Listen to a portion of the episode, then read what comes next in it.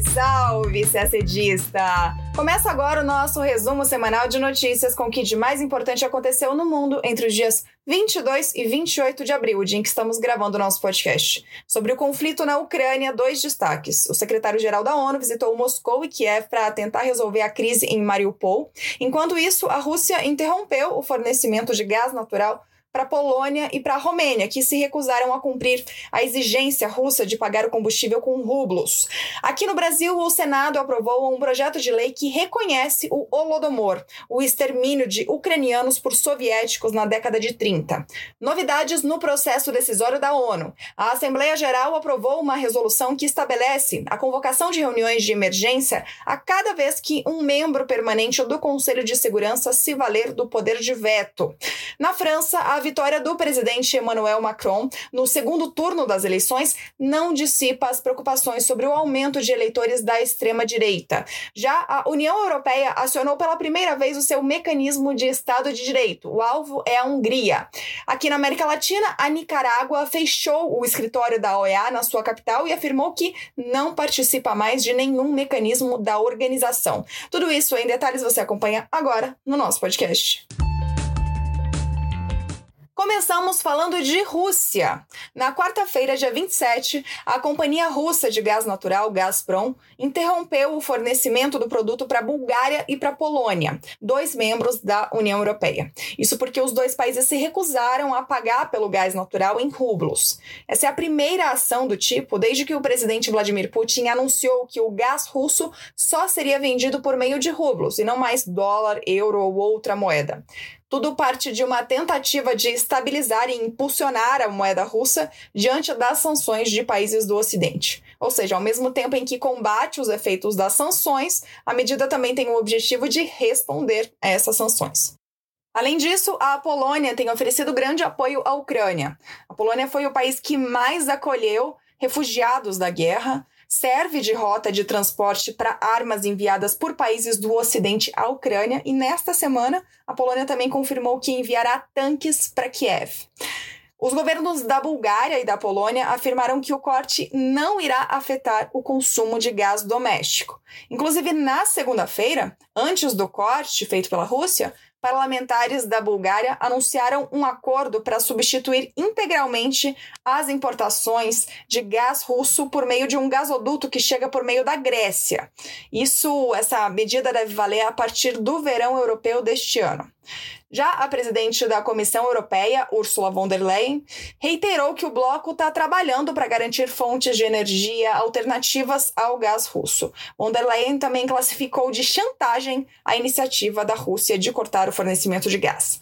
Na quinta-feira, dia 28, funcionários do alto escalão da União Europeia disseram que todos os países membros do bloco concordaram em não pagar pelo gás russo em rublos. A ministra do Clima da Polônia defendeu nesta quinta que todos os países da União Europeia que negociarem com a Gazprom devem ser punidos pelo bloco. Segundo ela, a melhor forma de lidar com as ameaças russas é cortar totalmente a dependência europeia do combustível importado de Moscou. Ainda falando do conflito na Ucrânia, nesta quinta, dia 28, o secretário-geral da ONU, Antônio Guterres, visitou a capital ucraniana Kiev depois de ter se encontrado com o chanceler e o presidente russos na terça, em Moscou. Na Ucrânia, Guterres visitou cidades-chave no conflito nos arredores de Kiev. Ao ver os escombros, ele disse que a guerra é um absurdo no século XXI. Depois, Guterres se encontrou com o presidente ucraniano Volodymyr Zelensky.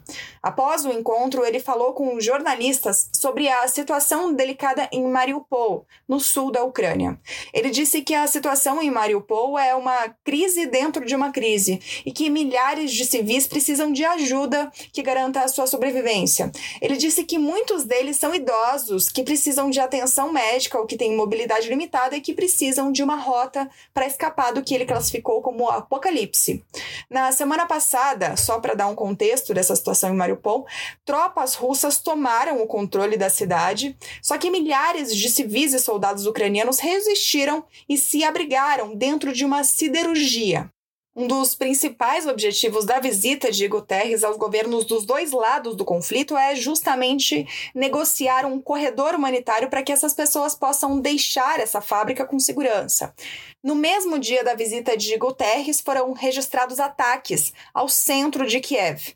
Jornalistas relataram que um andar de um prédio ficou em chamas, janelas ficaram quebradas e eles também relataram uma forte presença policial e de equipes de resgate. Zelensky afirmou que os bombardeios dizem muito sobre os esforços dos dirigentes russos para humilhar a ONU e tudo que a organização representa.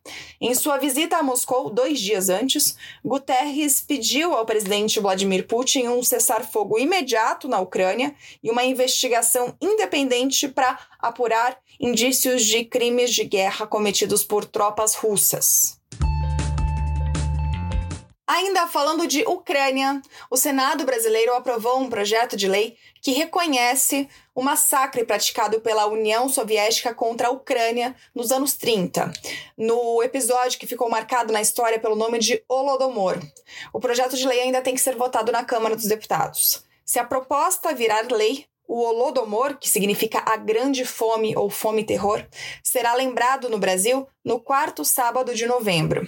Os historiadores estimam que entre 3 milhões e meio e 7 milhões de ucranianos morreram depois que o líder da extinta União Soviética, Joseph Stalin, decidiu confiscar toda a produção agrícola da Ucrânia após a resistência de seus camponeses. Milhões foram exterminados ou levados para campos de trabalho forçados. Além disso, o governo russo puniu os cidadãos com multas pagas em gêneros alimentícios, proibiu a comercialização no país e impediu que os ucranianos pedissem ajuda aos países vizinhos. Na época, ali na década de 30, Stalin desejava transformar a, antiga União Soviética em uma potência industrial com as exportações dos recursos agrícolas da Ucrânia.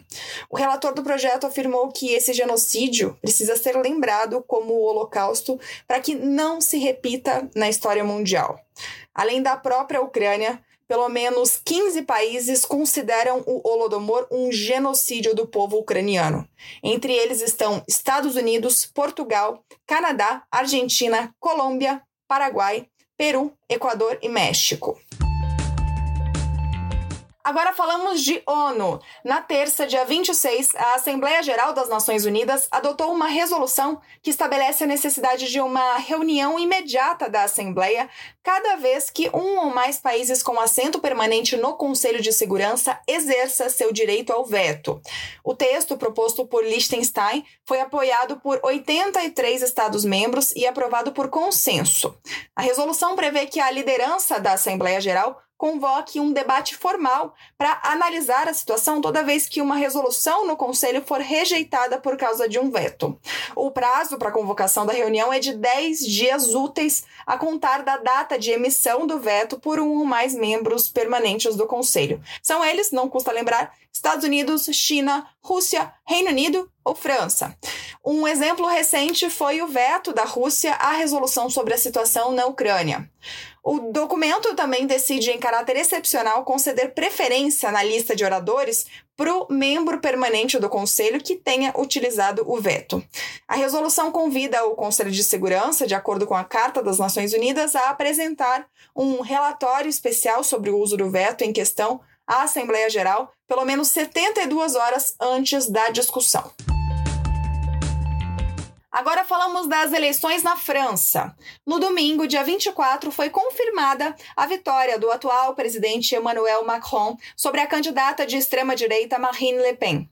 Arredondando os números, o resultado do segundo turno ficou em 58% para Macron e 41% para Le Pen. Apesar da vitória do atual presidente, esse foi o melhor resultado já obtido pelo Reunião Nacional o partido de Le Pen, o que despertou preocupações sobre a força da extrema-direita na França. A vitória de Macron, com uma boa diferença sobre Le Pen, foi possível graças, sobretudo, aos votos de parte do eleitorado de Jean-Luc Mélenchon, da esquerda radical, que ficou em terceiro lugar no primeiro turno.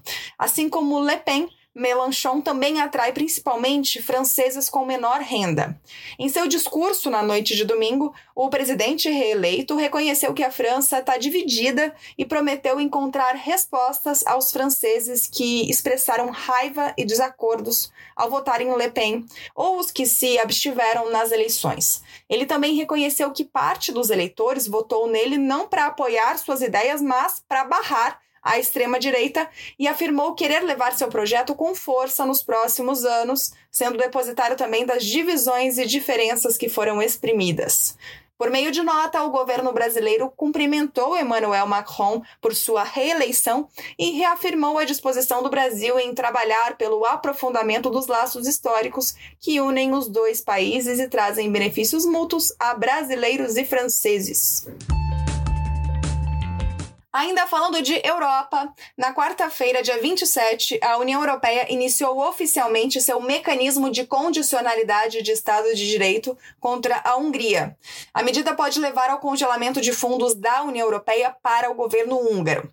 Segundo o anúncio da Comissão Europeia, foram identificadas questões que podem estar violando o Estado de Direito na Hungria e que afetam o orçamento do bloco. O anúncio também afirmou que a Hungria terá de responder a essas preocupações e propor medidas corretivas. A Hungria terá um prazo de dois meses para responder à União Europeia. O país é governado pelo primeiro-ministro Viktor Orbán, de perfil nacionalista e de ultradireita. Ele está no poder desde 2010 e recentemente foi o grande vencedor das eleições parlamentares realizadas em abril agora, dia 3. É a primeira vez que a União Europeia utiliza esse mecanismo que foi criado em 1 de janeiro de 2021. Em fevereiro, o Tribunal de Justiça da União Europeia já havia dado o aval para o prosseguimento da iniciativa. No caso da Hungria, a Comissão Europeia costuma citar ressalvas quanto à emissão de contratos públicos, além de conflitos de interesse e corrupção nos gastos de fundos europeus. O Parlamento Europeu, que aprova os orçamentos plurianuais da União Europeia, vinha pressionando a Comissão a cortar os fundos imediatamente. A União Europeia não forneceu detalhes, além daqueles é, que mencionamos, sobre quais questões motivaram a iniciativa. Mas a comissão está há vários anos em conflito com o Orbán em meio a acusações de que o governo húngaro vem usando indevidamente verbas da União Europeia e violando as normas do bloco. Muitos analistas apontam também que Orbán está tentando colocar os tribunais e a mídia do país sob o controle do governo. Em 2021, a União Europeia já havia suspendido a transferência de fundos de recuperação da pandemia no valor de 7 bilhões de euros, tanto para a Hungria quanto para a Polônia, por causa do recuo democrático e de corrupção em ambos os países. De Europa, passamos agora para o sistema interamericano. Vamos falar de OEA, no domingo, dia 24, o governo da Nicarágua fechou o escritório da Organização dos Estados Americanos em Manágua, sua capital, e adiantou a saída dos representantes nicaragüenses da organização. Saída essa que já foi anunciada em novembro de 2021. Segundo o chanceler nicaragüense Denis Moncada, o país deixa imediatamente de participar da OEA e retira as credenciais de seus representantes em Washington. Em carta lida em uma transmissão oficial, Moncada disse que a partir dessa data, a Nicarágua deixa de fazer parte de todos os mecanismos da organização, seja conselho permanente, sejam comissões, sejam reuniões, seja a cúpula das Américas. O governo de Daniel Ortega, presidente da Nicarágua desde 2007, havia anunciado no final do ano passado a retirada do país da OEA, que não reconheceu sua eleição para um quarto mandato consecutivo. Tanto a OEA quanto observadores internacionais e jornalistas condenaram a eleição à época, denunciando a perseguição de rivais e opositores de Ortega. Só que, de acordo com os protocolos da OEA, a saída deveria ocorrer no prazo de dois anos, para que a Nicarágua pudesse cumprir os compromissos pendentes que tivesse com a organização. E a OEA, em comunicado se manifestando contra a atitude da Nicarágua desse último fim de semana, fez questão de lembrar isso. Segundo o comunicado, por enquanto, a Nicarágua é sim membro pleno e deve cumprir todos os seus compromissos. A OEA também exigiu respeito às obrigações que regem atualmente sua relação com a organização. E a gente termina o nosso podcast por aqui. Uma ótima semana, bons estudos e até sexta-feira que vem.